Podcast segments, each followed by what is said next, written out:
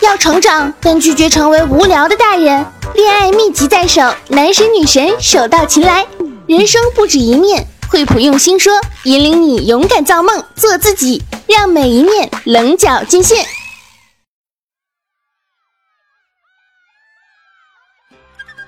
本节目由惠普星系列笔记本电脑联合喜马拉雅制作播出。你看我这音色多棒啊！这是是什么？听节目的有的同学已经买了咱家边框那么的窄、颜值那么的高、性能那么的强、那么时尚的惠普星系列轻薄本了。我操啊！大部分的暑假时间，这个本本这么好，就宅在家里边 play game、吃个鸡、看个偶像剧、听个喜马拉雅。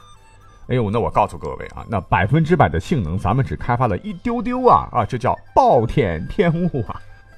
其实呢，作为过来人哈，我工作已经有十几年了哈，呃，也非常理解这些师弟师妹们的这种心情啊。暑放暑假前哇，计划的好好的要干这干那啊，可是放暑假了啊，没有什么兴趣啊，就待在家里边宅着吧。结果呢，就在百无聊赖中看着我们的日子是一天天过去了哈，我们的时光就这么从我们身边溜走了。再一看日历啊，要开学了。为什么快乐总是那么短暂呢？好，那问题来了。那作为现代人，喜欢历史的偶们，而且已经过过很多次暑假的我们，暑假刚结束啊，又盼望下一个暑假来临的各位朋友，难道就没有这样的好奇心，问过这样一个小小的问题吗？那就是在古代，古人们有暑假吗？如果有，古代的暑假应该是怎么过的呢？会不会比我们现代人无聊？会不会过得很单调？本期节目咱们就就着这个话题好好的聊一聊。那回答这些问题之前呢，我先来讲一个有趣的传说。要说起啊，让大家伙爽歪歪的暑假来，相传历史上的鬼谷子先生是给学生放暑假的第一人。啊，鬼谷子，你一听这名字就知道这位大神可不简单呐。的确啊，人家可是战国时期最显赫的人物之一啊。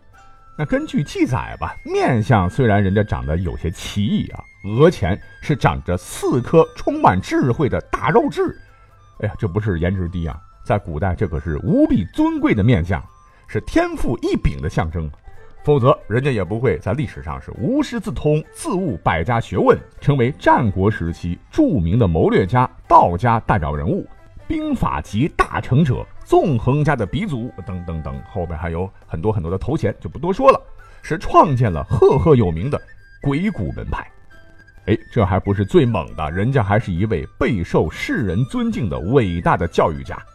哎，虽然刚才讲了哈，长得是严肃了点儿，可人家鬼谷子先生有智慧呀！啊，正是在他老人家的精心调教下，才能在战国时代诸侯并起的大时代中啊。涌现出了如苏秦、张仪、孙膑、庞涓、商鞅、吕不韦、白起、李牧等等等，随便叫起来一个，都能让战国的大地震三震的精英们。但，以上并不是重点，重点是我们这位鬼谷子老师，据传说可能是历史上给学生放暑假的第一人。那刚才讲到的这些个历史上的风云人物啊，当初出山前呢，都拜了鬼谷子先生为师。是乖乖的啊，在唤作云梦山上的鬼谷洞里刻苦学习。要说这云梦山上的鬼谷洞啊，那也是鼎鼎大名啊，被誉为是中华第一古军校，兵家谋略自不必说啊，阴阳啊、外交啊、语言学啊、法家啊、名家、纵横家的课程也通通有，弟子们学的那真是哇哇叫的扎实啊。虽然说呢，这个教学环境是不错的，但是呢，有一点点瑕疵。谁曾想到呢？这个鬼谷洞内竟然有一口山泉井，每到炎炎夏日啊，你猜怎么着？这山泉呢，竟然会喷涌而出啊！泉水是哗啦啦的流啊，充斥整个洞穴，就无法上课了。无奈只好放假。刚讲了，鬼谷子啊，不是阴阳家的这个鼻祖嘛？啊，估计预测能力爆棚的他，当时就掐指一算，哎呦，不好啊，这手指啊有点抽筋啊。不是啊，不是不是不是，是惠普星系列产品。经我老人家一算，那还得三千年以后的二零一八年才可能上市，所以现在就不能给我们的学生们每人发一台，各自回宿舍用微边框的屏幕看老师我的视频讲堂了。哎，得得得啊，那都拿着我发的这个竹简教材回家自学去吧。由此呢，放暑假就开始了啊，延续至今。当然了，这只是一个传说故事了。那么，据正儿八经的考证。实际上啊，暑假其实是源自于古代的私塾。为什么呢？啊，你想啊，古代是没有空调、没有风扇的哈，在私塾里读书的小朋友怕热呀，那老师他也是人呢，他也怕热呀。这这三伏天是烧烤模式开启，这每天的温度都在四十度以上，哈哈。那为了避免在课堂上大家都中暑啊，那就得给大家放假。由于这种假期是私塾放的，所以叫做暑假。后来是以讹传讹，哎，就演变成了今天的暑假。那讲到这儿，有一个小小的问题啊，既然古代是有暑假的，可是古人们是怎么过的呢？会不会比我们现代人无聊啊？会不会过得很单调？其实，还真的不用替他们操心啊，我们替自个儿操心吧啊！那时候虽然呢，人家没有手机网络，可有句话说得好啊：简单有简单的快乐，淳朴有淳朴的幸福啊！来来来啊，咱们有古诗为证啊：翠喜小儿无赖，溪头卧剥莲蓬。蓬头稚子学垂冠，侧坐莓苔草映身。牧童骑黄牛，歌声振林樾。啊，古代的夏天跟咱们的夏天也是一样的哈，到处都是蝉鸣蛙叫啊，柳荫下、河桥边、溪头上、田地里是清风阵阵呐，到处都是古代同学们的天真烂漫、欢声笑语，亲近大自然，在田野自由奔跑，还不用花一分钱过各种夏令营。那这些诗都不用翻译了哈，但是这幸福感，哎，咱自个儿觉得吧，就比咱们现在高。哎，听到这儿啊，你可能说我不服气啊。这撒丫子田间地头乱跑，幸福个啥啊？咱们现在玩的东西可比他们多呀！哎，告诉大家，哎，这可不一定啊。那咱就不说别的吧，啊，就就说古代的这些同学们啊，夏天到了，人家是满地撒欢跑，捉天上飞的哈，捉水里游的，什么扑蜻蜓啦，什么捕捉蝉啦，扑萤火虫啦，哎，就比如今在城里的孩子们日子过得 happy。那尤其是这个萤火虫啊，重点介绍一下啊，因为在夏日夜晚，你想想哈，漫天的萤火虫起舞，就像一个小灯笼一样啊，挂在夜幕当中，真是引人遐想啊。那不知道现在的孩子们有没有见过萤火虫啊？我小的时候我还能看到。要知道，在古代呢，燕子、大雁还有吉林等鸟儿是我国古代著名的诗鸟，那萤火虫就是受诗人们宠爱的诗虫。据考证，自春秋的《诗经》以来的两三千年的古典诗歌长河当中，这些个在夜空中提着小灯笼啊飞来飞去的小虫虫啊，曾无数次的被诗人们所吟唱，其形象是熠熠生辉，令人陶醉啊。当然了，我们不是诗歌节目啊，有兴趣的朋友们可以去找找这些诗词。但是我们要重点讲一个大家都很熟悉的典故，叫做“囊萤映雪”。故事的主人公啊叫车胤。是东晋时候的一位个性少年，夏天呢曾捕捉几十只萤火虫，放到手绢里，用荧光照明，夜晚读书啊，终成一代名臣。那这是一个很励志的故事了啊！可是现在想来，那这位车同学哈，在暑假里边是不是也是一个好玩的孩子嘞？因为俗话说得好啊，只有玩得好，才能更加开发智力，才能学得好嘛。那人家当时捉萤火虫当床头灯来读书。难道只是一个偶然的发现吗？我想应该不是的哈。那如果你要非说，那城里的孩子们放暑假啊，好像跟你说的差不多啊，是少了些这样的情趣。可是咱们现在农村的孩子们啊，夏天照样可以这样取之自然、贴近天地的玩耍哦。哎，别急，后头还有内容的哈。那下面介绍的这些个古代暑假同学们玩的 game，很硬，很潮。足可以证明，假期其实古人比咱们收获的快乐可能要多一些。比如说，锤丸和击掌，你肯定没玩过。那什么是锤丸呢？啊，大力丸的丸啊，捶打的捶啊。顾名思义啊，锤着打也，玩者球也。哎，这可是中国古代汉族球戏之一哦。从历史上来看的话，锤丸这个游戏的前身呢，其实要追溯到唐代马球中的不打球。当时的这个不打球就类似现代的曲棍球，哎，这么一讲你就明白了哈。到了宋代之后呢，不打球由原来的同场对抗性竞赛，逐渐演变为了依次击球的非对抗性比赛，球门改为了球穴，玩法呢就是用木棍把球打入洞中。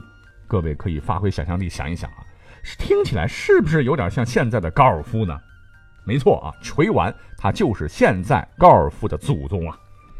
那当时不光大人们爱玩，只要到了暑假，同学们必定是约上三五好友啊，没事儿锤个玩儿哈，再找来漂亮的女同学啊，在旁边当啦啦队啊，加油加油加油，是好玩的不要不要的。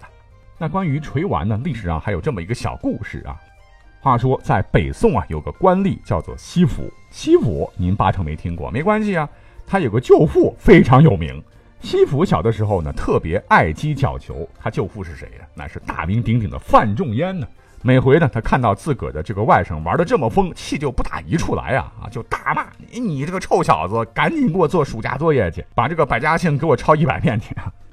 可西府呢，才不听呢啊，还反问他舅啊，舅，听大历史不？啥时候买给我一台惠普星系列笔记本，咱再说。那这里所说的角球，就是用角骨制成的球，不易击碎啊，这也是当时锤丸活动盛行的有力佐证。好，那说完了锤丸啊，锤大力丸。那击掌是什么东西嘞？击就是击打，投机之意。壤啊，就是土壤的壤，哎，就是土块。相传呢，远在帝尧时代啊，就已经出现了这种游戏了，是一个起源于四千年前的游戏。后来呢，壤就发展成了一尺四寸长、三寸宽、前宽后窄、形状如鸡的木制品。鸡就是木鸡，是古人用木头做的一种鞋吧。那游戏的方法是把一块壤侧放在地上，哈，在三四十步处用另一壤去投击它，击中的就算得胜了。哎，说了这么多，感觉就类似于咱们这个七零后、八零后男同学小时候玩的打嘎了。那要说起来打嘎这个游戏，估计这个九零后、零零后可能没玩过了哈。简单介绍一下，就是找一个这个手指粗细的这个木棒吧，然后取十到十五厘米，两头削尖置于地上。啊，谓之杆儿，然后呢，用一根顺手木棍敲一下这个尖头，然后杆儿跳起，用木棒将处于空中的杆儿击飞，以击打的哈最远最准的为胜。那真别提当时暑假或者是寒假的时候，我们玩的有多嗨了哈！只是凡是熟悉打卡是啥游戏的我们，现在呢都老了，哎，我们那无可安放的青春呐，真是不好意思啊，一不小心就透露自个儿的年龄了。哎，不过说真的，您要是觉得上面介绍的这些游戏还太低端，没关系啊，下面再随便拎一个项目给您讲讲，您可能真的忍不住给古人们点赞呐。那要知道哈，古代的骚年们都很文艺范儿啊，甭管是私塾的小学生，还是太学院的大学生，人家压根儿啊就不需要跟现在的孩子一样，放假了呀就被大人们花大价钱，然后提溜着报啥书法、音乐、舞蹈、美术的兴趣班。因为古人们常把作为雅人四好或者是文人四友的琴棋书画当做自自然然的必备技能，那人家是吟诗作赋，张口就来啊，素手研磨是画尽风雅。那更有甚，在古代暑假的时候啊，挑个好天儿啊，骚年们就会常常啊聚在树荫下的一条小河的两旁，干嘛呢？学习老前辈西晋时期一代书圣王羲之。当年和朋友们在上巳节一起玩的曲水流觞这个游戏啊，真是好不快哉！要知道，正是在公元三百五十三年永和九年的一次曲水流觞的活动中，王老师是意气盎然，才写下了举世闻名的《兰亭集序》，被后人誉为天下第一行书。那曲水流觞到底咋玩呢？啊，听着名字是文绉绉的，其实很简单的。让斟满酒的酒杯啊，是顺着清澈的溪水蜿蜒而下，看酒杯游到谁面前，这酒杯只要一盘旋啊，停住不动，那谁就得吟诗作赋一首啊，相当的高端上档次啊，这就是曲水流觞，这名字真是起得太好了哈！讲到这儿啊，我要再次表示一下感谢，感谢谁呢？要感谢一直以来支持大历史的听众朋友们，一直以来。由于本人苦于电脑硬件不好啊，没法做出质量更高的节目让大家伙满意啊。你们还不离不弃的陪伴着节目一同成长啊，老感谢大家伙了。第二呢，要特别感谢啊，让我终于鸟枪换炮拥有了更好的制作平台的惠普星系列笔记本电脑，超强的性能让我录制节目、剪辑节目的这个效率真是提高了很多很多很多嘞啊。那说实在的哈，惠普星系列笔记本电脑我用着确实不错，您也确实值得拥有啊。用微边框追剧，爽爽爽啊！享受身临其境的这种视听体验。它轻薄的机身呢，走哪儿你都能带到哪儿啊！出去玩也不用占行李收纳空间。那你啊，如果你还要出国玩，没问题，攻略、订票等策划工作一次完成。那开学以后也能享受这个新伙伴的陪伴，满足课堂和作业需求。而且指纹识别功能一键开机，方便的不得了啊！好了，讲到这儿啊，新学期就要开始或已经开始了啊，那就祝同学们学习进步，永远快乐。哎，咱们下期节目再会吧。